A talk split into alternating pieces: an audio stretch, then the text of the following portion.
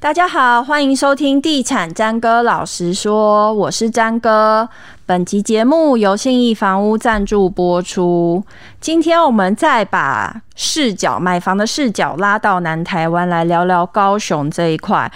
最近其实这一两年，高雄的房价涨得有一点夸张，甚至很多新建案，它都自称自己已经坐稳三字头、坐稳四字头，而且它只是高雄的蛋白区。对此啊，我就发现很多写到高雄的房市新闻下面，就有网友就拼命留言说啊，我的我的薪资就是我领的薪水根本赶不上房价的涨幅，然后就说越来越买不起高雄的房子。这样，通常这样的现象过去只有出现在双北，然后现在高雄也出现这样的现象。今天我们要邀请到一位了解高雄地方市场的专家来帮我们分析一下，到底高雄的首购族何去何从。欢迎东森房屋加盟总部施玉书副理，欢迎玉书。大家好，好，谢谢玉叔再来帮我们解释一下高雄怎么了。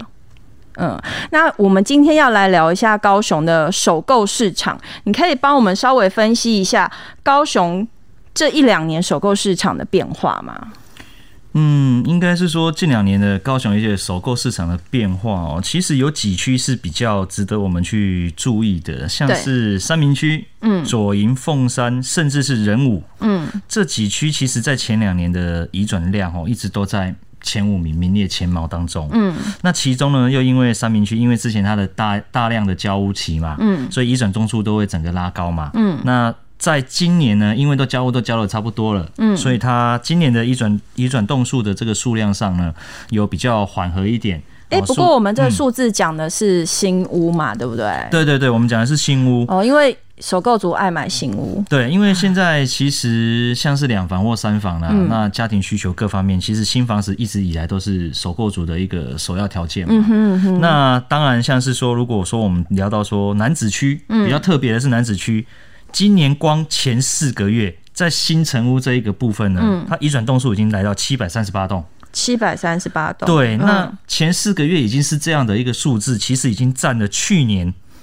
的五十趴左右了。所以还不到半年，它已经冲到去年交屋的一半的量。嗯对啊，对啊，那尤其这中间的交易过程、交屋的这个时间，其中其中还包还包含了过年期间哦。对，就比较淡季的时候。 对对，因为一般来说，过年期间大家都忙着过年嘛。那基本上来讲，像我们在从事业务端的话，当然有些客户会真的是会在过年交屋啦，但是也有一些就是会避开过年前后的这段时间，嗯，因为大家都要回娘家，可能要有节日啊什么的。那可是这四个月还包含了过年，可见它这样的一个数字其实是很吓人的。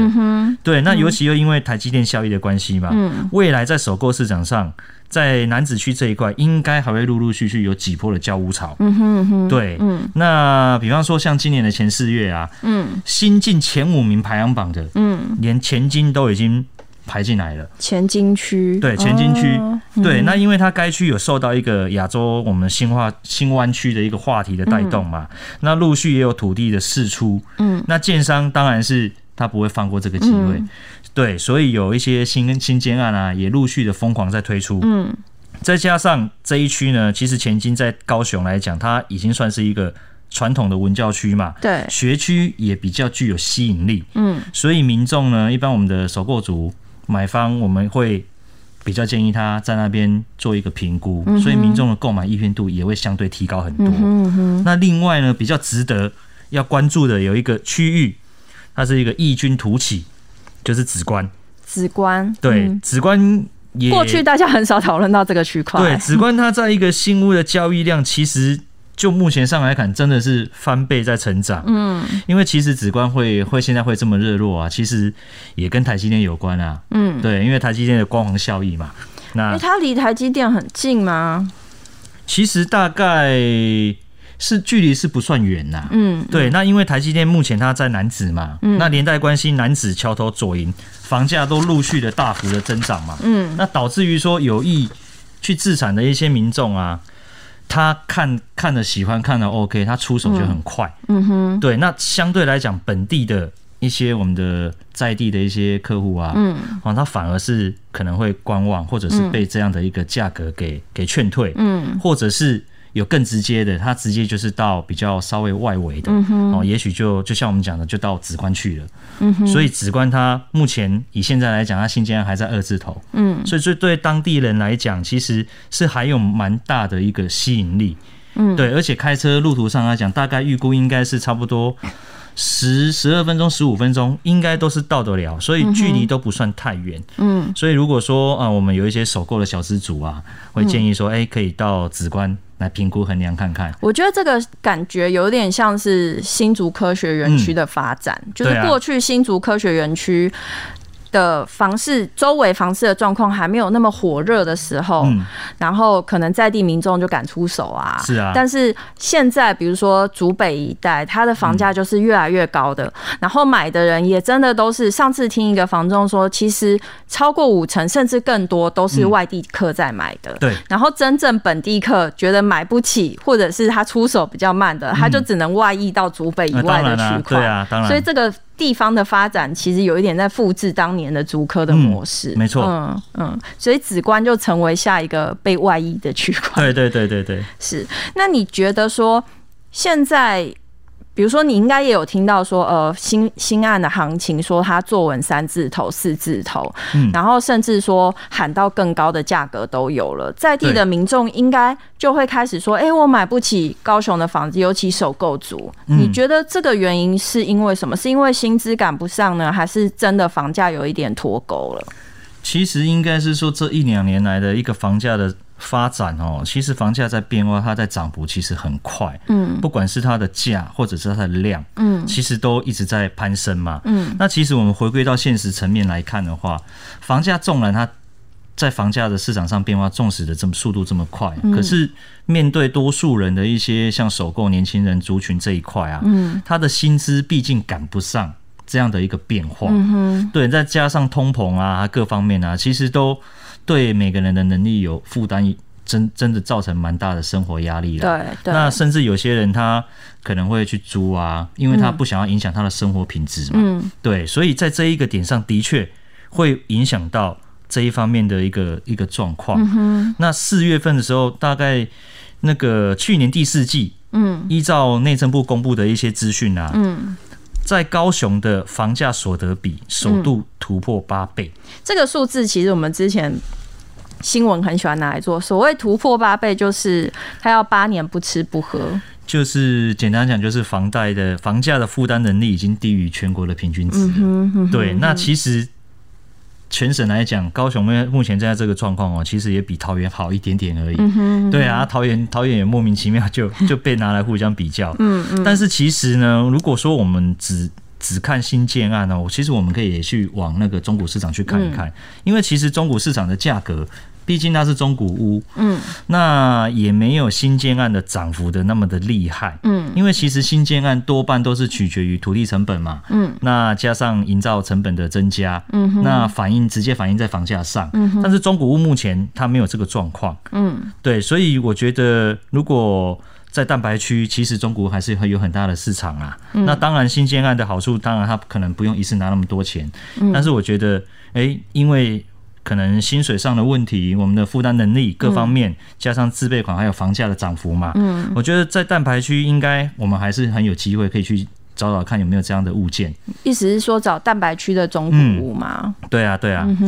嗯、哼，反正就是要劝首购族，就是你如果说真的是预算不足的话，你就不要一次，比如说看很一定要看蛋黄区，或者是你一定要蛋黄区的新建案，你这样子就一定是买不起。嗯、所以我们就是往比如说蛋白区，或者是去找中古屋的物件，嗯、是可能可以找到你想要的。对啊，那基于这个。原则的话，你可以推荐我们两个，就是两到三个，就是或者是几个你觉得可以去看看的首购热区嗯嘛？就是你认为 CP 值高的地方，就是目前比较适合首购的区块哦。我觉得应该紫观跟冈山应该是不错啦，嗯、因为现在紫观上来讲，它有蛮多新建案的。紫观真的听起来很冷门。 对、啊，所以紫关现在有很多新建案是我们不知道，对，但是因为它的一些地理关系哦，你、嗯、像紫关它现在通高雄南北交通啊，嗯、它主要就两两大省道嘛，嗯、可能东有台一线，嗯，那西边这边呢也有所谓的台十七线的那个西滨道路，嗯，那其实呢。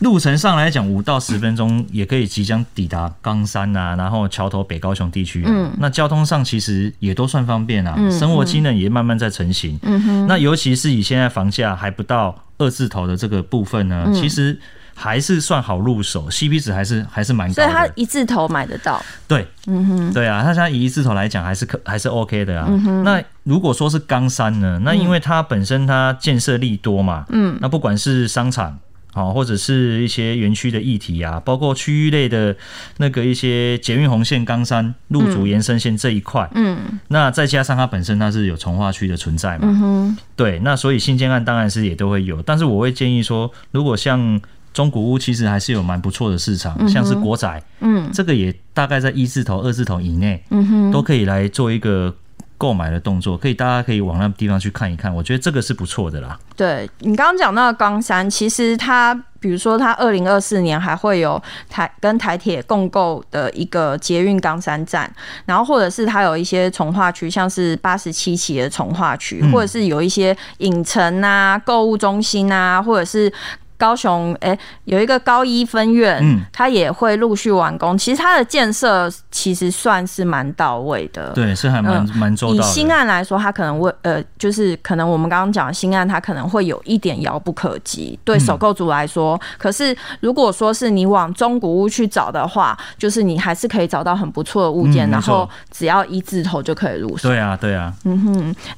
以现在就是我们刚刚讲的区块来讲，如果说我现在就是首购族一直在抱怨买不起的首购族，又偏偏非得要买房，比如说他可能要结婚生子啊，或者是他可能他真的已经存到一笔头期款啊，这时候买房你会给他一个什么样的比较健康的观念？嗯，因为基本上每个人都可能都会有买房子的机会嘛，也想要去做这件事情啊。那以我自己本身来讲，我当初自己在买房子的时候，其实也是我会建议各位不要太有多那种先求有再求好的心态啦。嗯，我会建议说还是多多看看多比较。嗯，因为除非说如果说你真的是很刚性的需求，一定有。嗯，可能有某部分的原因一定要购买，嗯，但我会建议说，除非它是真的未来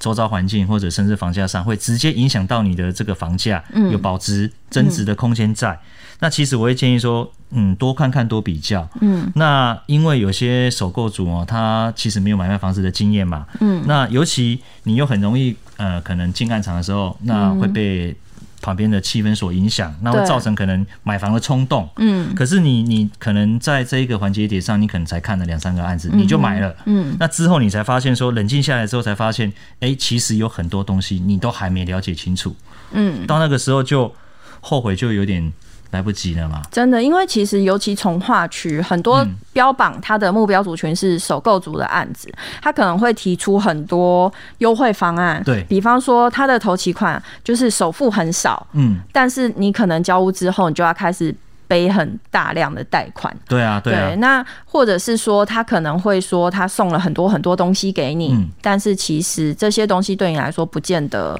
都是非常必要的，然后对嗯房价上面来讲也没有比较便宜。对这啊，样子所以我会建议说，至少你要先确认好周边的设施、一些环境嘛、设备嘛，你一定要具备这些条件，你都很清楚了。嗯，那就算没有呢，其实也可以寻其他管道，比方说，呃，它未来可能是都市计划区里面可能会有什么设设施啊，嗯、这个都必须是我们在买房前的一些功课啦。嗯，那建议还是说，我们一般我们正常买房，我们还是多做功课，多观察。对，那不要不要说很随性，还是说啊、呃还没做好功课状况之下，我们去做这件事情，还是嗯多观望。今天谢谢玉叔来教首购族如何在高雄这个地方挑到适合自己的房子，尤其他提出了一个。很冷门的区块， 但是这个区块大家真的也是可以听听专家建议去看看。那一其实我们也有讲到买房的一个观念，就是先求有再求好，你必须舍弃掉部分你的坚持，然后抓出你的中心思想，你到底想要什么样的房子。然后你才有可能买到你心目中理想的第一间房。谢谢玉叔，谢。谢，以上节目由信义房屋赞助播出，谢谢，拜拜拜拜。